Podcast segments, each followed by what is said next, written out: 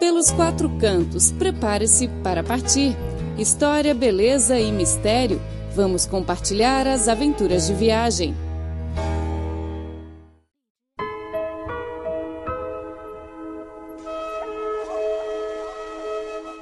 Olá, ouvintes! Sejam bem-vindos a mais uma edição do programa Pelos Quatro Cantos. Situada a 1.500 quilômetros a sudoeste de Beijing, a cidade de Chengdu é uma das cidades mais conhecidas da China. A cidade é a capital da província de Sichuan, terra natal dos pandas gigantes.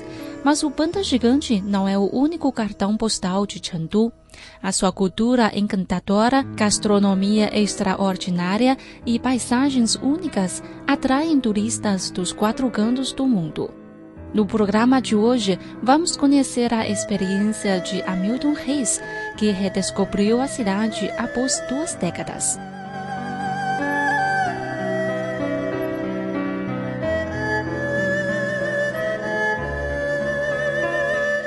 Gostava de ler no parque à margem do rio. Escolhia uma mesa tranquila longe do burburinho do pavilhão principal e pedia um chá verde. Serviam-me uma tigela com tampa, um punhado de folhas secas no fundo e uma garrafa térmica gigante cheia de água quente. Eu mesmo enchia a chávena, pousava a tampa sobre ela e descansava a garrafa ao pé da mesa. Então abria o livro, abstraía o ruído das conversas e do mahjong e por ali ficava, as folhas de bambu fazendo sombra sobre as linhas da página. Quando os ideogramas começavam a se embaralhar, era o momento de tirar a tampa e com ela riscar a água de leve, só para ver as folhas de chá rodopiarem lá no fundo. Eram outros tempos, sem internet, sem smartphone, em que ainda se tinha o luxo das longas pausas.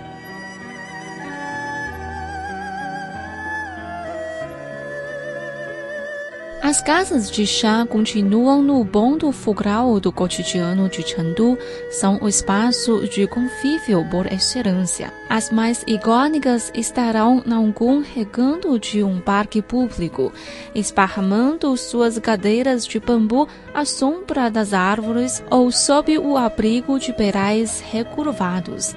Haverá gente o dia inteiro, conversando, jogando mahjong, lendo jornal tomando litros de chá, quebrando sementes de girassol com os dentes, apanando-se com o lenque, olhando o movimento, cochilando, deixando profissionais limparem seus ouvidos. O termo casa de chá talvez evoque entre nós a imagem de bandejas de acepipes e finas porcelanas e tintinantes no fim da tarde. Nada mais distante da realidade nestas paragens. As casas de chá de Chengdu tem a espontaneidade de uma família no quintal, a singeleza de uma conversa em banco de praça. A louça será simples, a térmica parecerá emprestada da avó, as poltronas de bambu rangerão gostosamente. Cada vez que a sua xícara esvaziar, você mesmo a encherá de novo quantas vezes quiser. As folhinhas de Camellia sinensis aceitam sucessivas infusões. A primeira é mais intensa, a segunda mais redonda, a terceira mais suave, as seguintes serão água quente com um aroma cada vez mais remoto.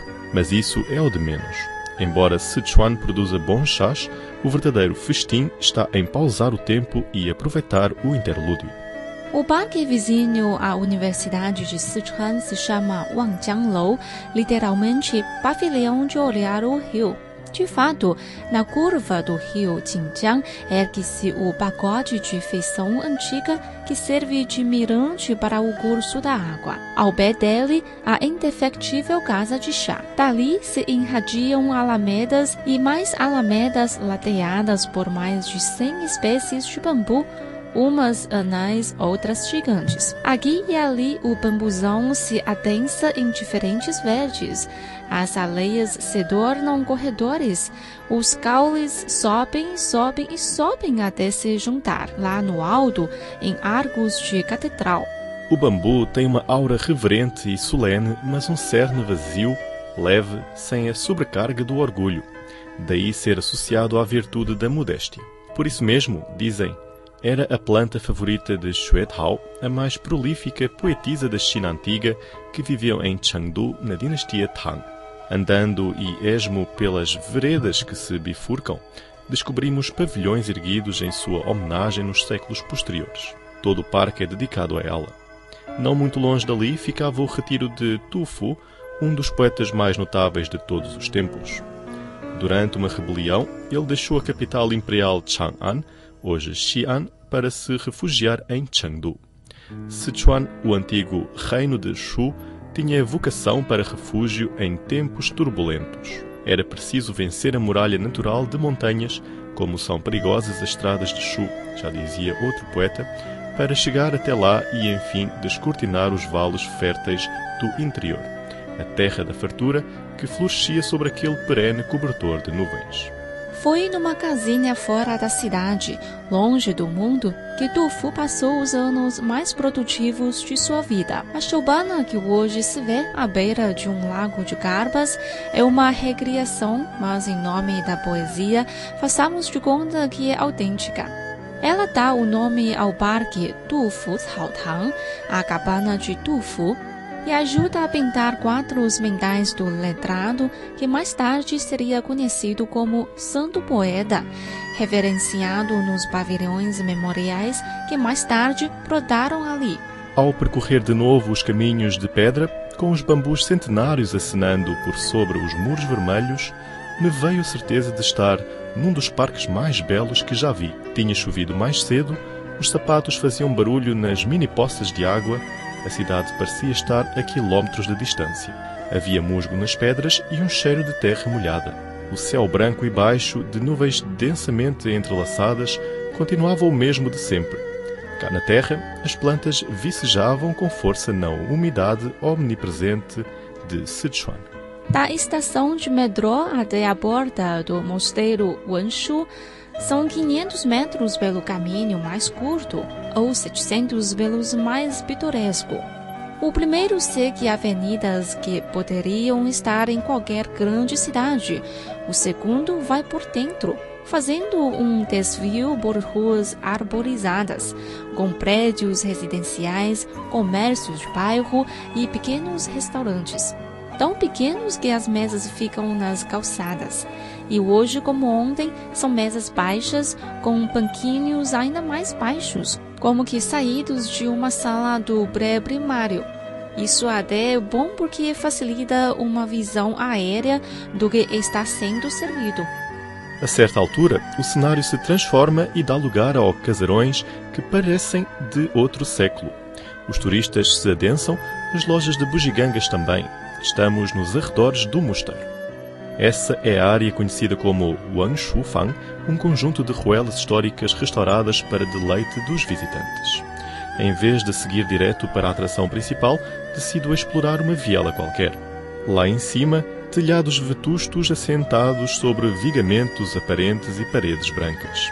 É uma arquitetura meio panda, grandalhona, mas graciosa em seu preto e branco, já foi comum ver essas paredes perdendo o reboço e deixando entrever um coração de bambu trançado.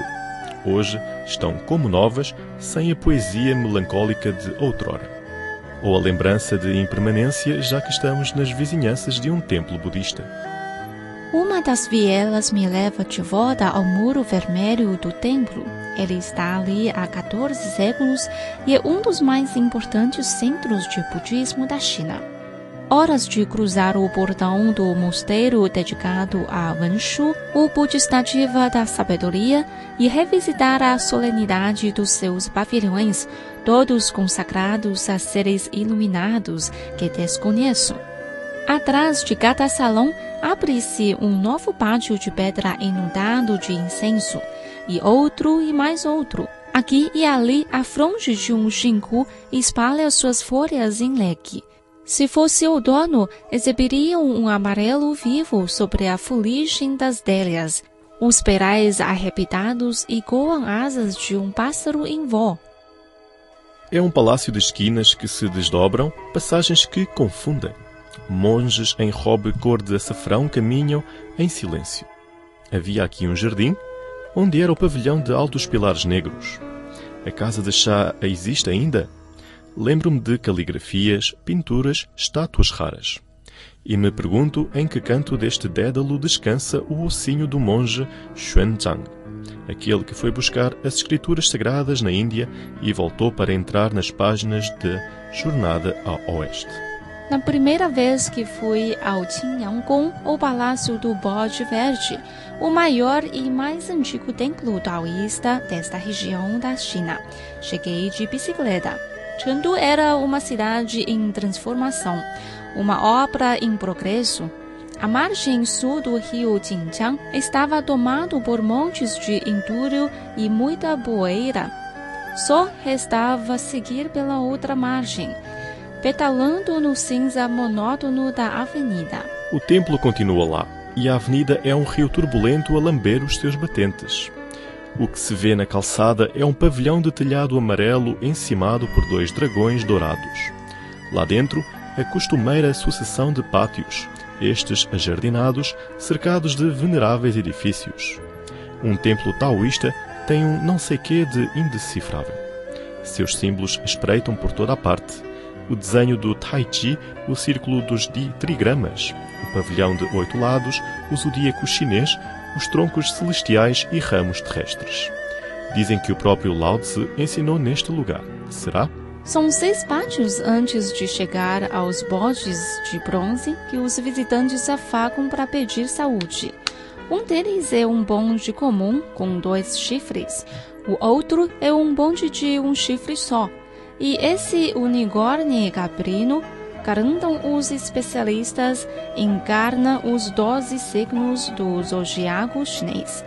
Orelha de rato, corpo de boi, patas de tigre, torsos de coelho, chifre de dragão, rabo de cobra, focinho de cavalo, barba de bode, cabeça de macaco, olhos de galo, barriga de cão e traseiro de porco. Como a estátua representa o animal sentado, achei bem difícil conferir essa última característica. Não que as outras tenham sido fáceis. A bolinha de massa grudenta voa da mão do vendedor e atinge a placa de metal coberta de farinha de gergelim e soja. Pá! ressoa como um tiro de canhão de circo, depois rola pela placa inclinada cobrindo-se daquela areia aromática. Outra bolinha, pá. Os espectadores esperam em deleite. E uma terceira, pá. O mestre atirador de bolinhas de massa de arroz recolhe os três bólidos numa tigela, cobre com um xarope açucarado e entrega ao felizardo da vez. Próximo, esse é o conhecido Santa Pao, ou Três Grandes Canhões às vezes anunciado em inglês como Three Big Bumps, uma comida de rua típica da capital sichuanesa. Talvez mais uma performance que uma guloseima em si. O cenário desse espetáculo com ares de outros templos é Jingli, uma das ruas antigas renovadas de Chengdu.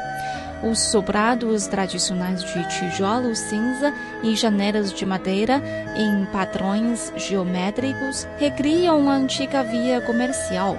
Podem dizer que é falso um parque temático, um shopping center disfarçado que fica abarrotada de turistas, mas é divertida e interessante. A recriação arquitetônica é caprichada, assim como a carpintaria das portas, pilares e treliças. Como se não bastasse, lojas e barraquinhas com as mais variadas quinquilharias, de leques a brinquedos tradicionais, atiçam a curiosidade. E a sequência de balcões vendendo toda sorte de xiaochi, comidinhas, à luz de lanternas vermelhas, faz de Chengdu um lugar para se der saudade. Sentado num canto de Quanzai Xiangzi, espio entre um gole e outro de latte, a cena à minha volta. A rua antiga, novinha em folha, está tomada de turistas que passam em revista o comércio bacana que se instalou aqui nos últimos anos. As paredes brancas de taipa encaixadas em sólidas vigas negras são lembranças da velha Chengdu.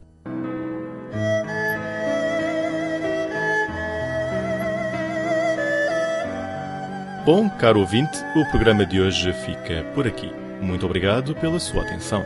Não se esqueça do nosso encontro marcado para a próxima semana. Tchau, tchau.